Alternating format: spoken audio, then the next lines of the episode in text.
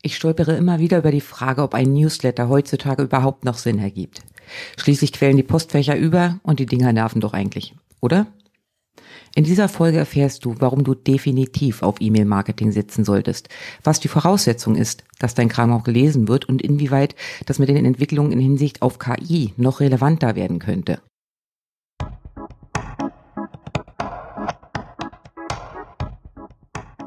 Willkommen beim Text and Sell Podcast. Hier erfährst du Step by Step, wie du dieses Verkaufen mit Worten hinbekommst. Denn, yep, wie du schreibst und was du rausgibst, entscheidet massiv darüber, ob du mit deiner Selbstständigkeit gutes Geld verdienst oder einfach nur ein teures Hobby betreibst.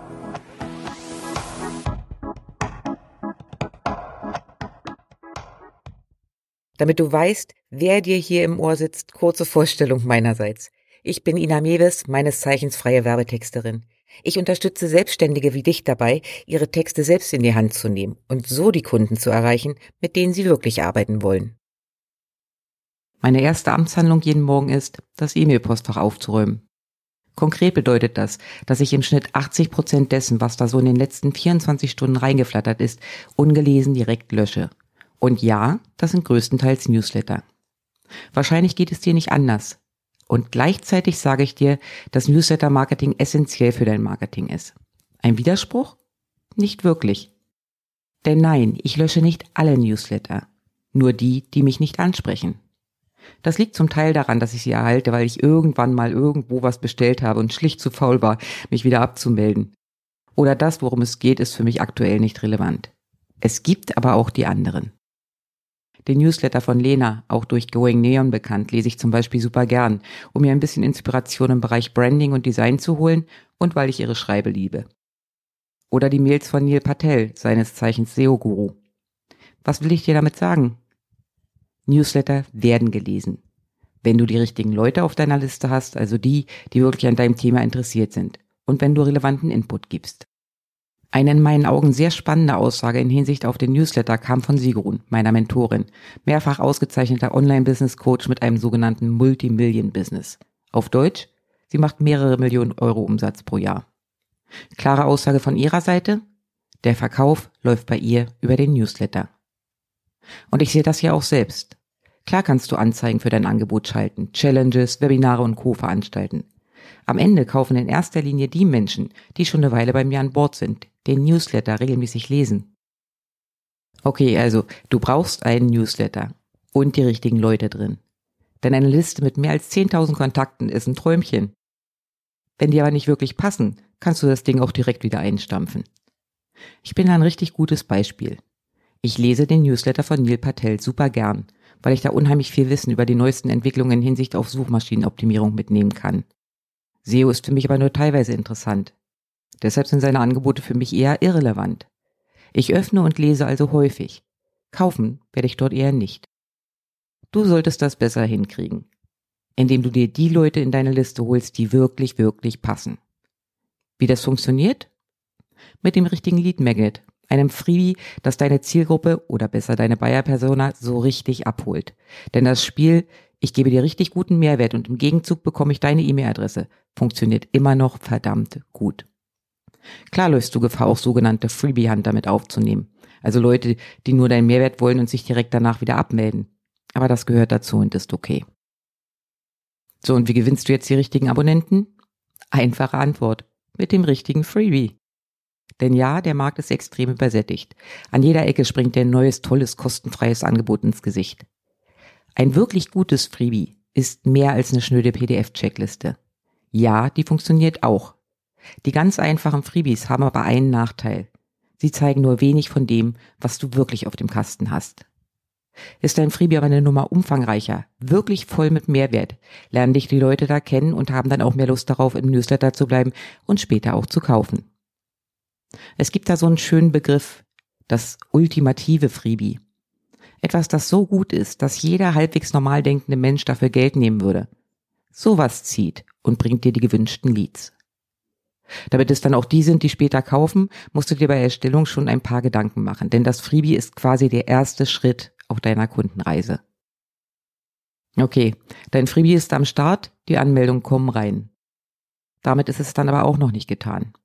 Du musst diesen Leuten auch weiterhin was bieten. Und das funktioniert nur, wenn du regelmäßig schreibst, dabei Mehrwert rausgibst und eine Verbindung aufbaust.